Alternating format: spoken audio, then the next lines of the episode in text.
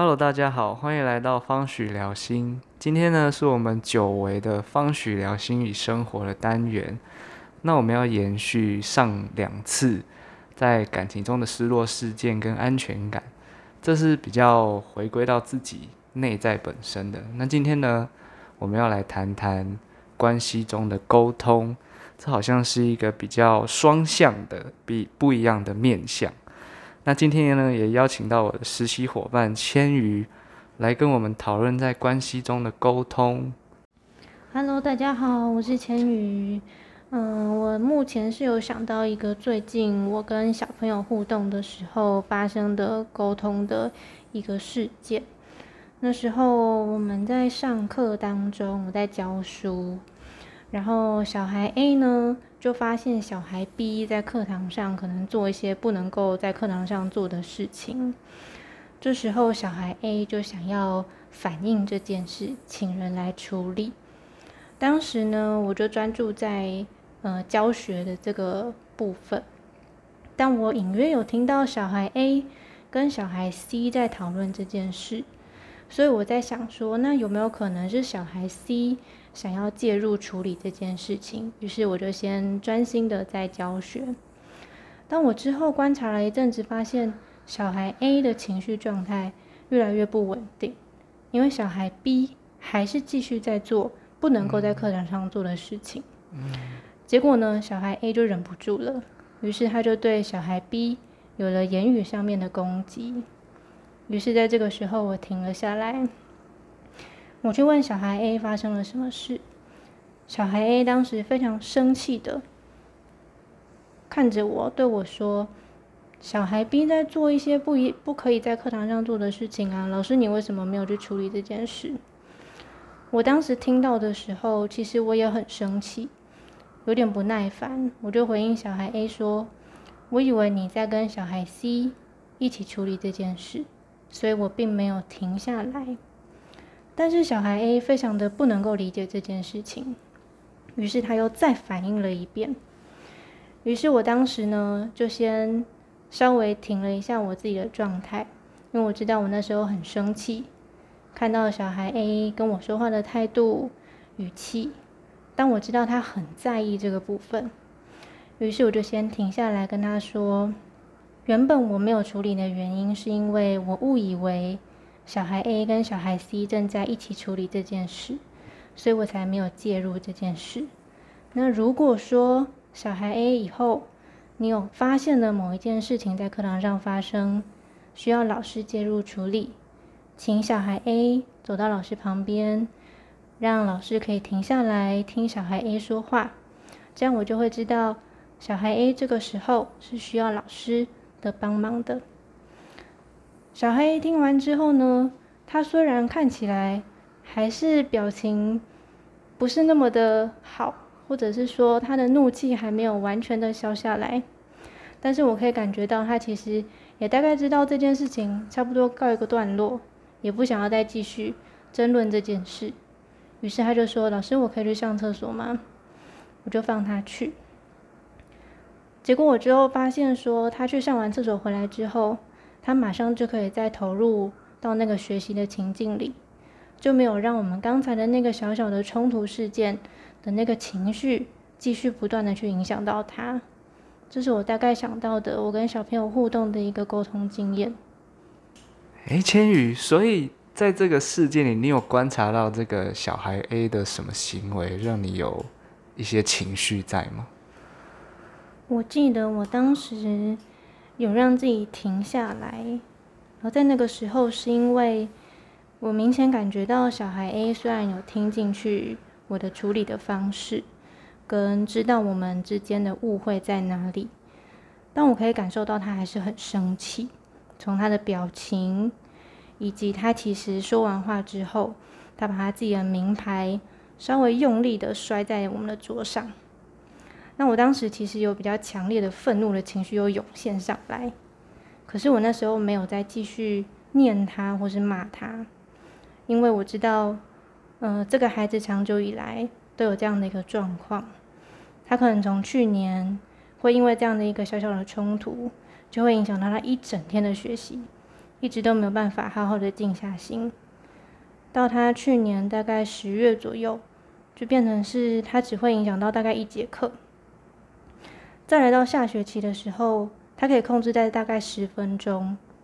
一直到最近，像我们这样的一个沟通的冲突事件的情绪对他的影响，大概就控制在我们那时候对话的两分钟左右，甚至他出去上个厕所回来，就感觉他情绪平稳很多。就可以继续好好的学习，所以我觉得他在情绪管理的这个部分，还有我们在沟通的时候，我们彼此都做了一些调整跟改变，让他可以在这一年当中有了明显的进步。嗯，所以听到的是，其实千羽在这个事件里，可能丢名牌啊，或者是。那个小朋友 A 愤怒的情绪是会影响到你的，他也许也是一个身为老师的地雷，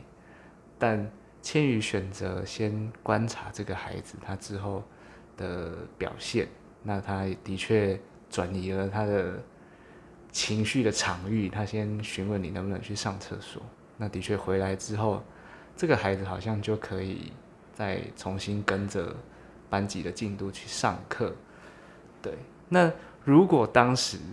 千羽你的这颗地雷爆掉了，然后这个孩子就跟你好像会有再重复回到那个恶性循环的模式里。对，那如果落到这样的一个恶性循环的沟通模式，千羽有没有什么可以告诉大家的？其实，在这一年来，我们都一直不断的。多多少少都会重复这样的一个恶性循环，但是可以感受到那个恶性循环对我们的影响力其实有越来越小。我觉得关键可能是在于，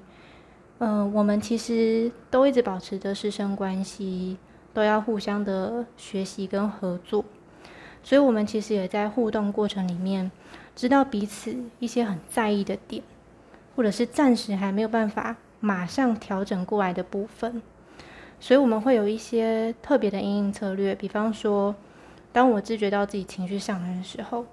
我就会先让自己先稍微冷静一下，等一等，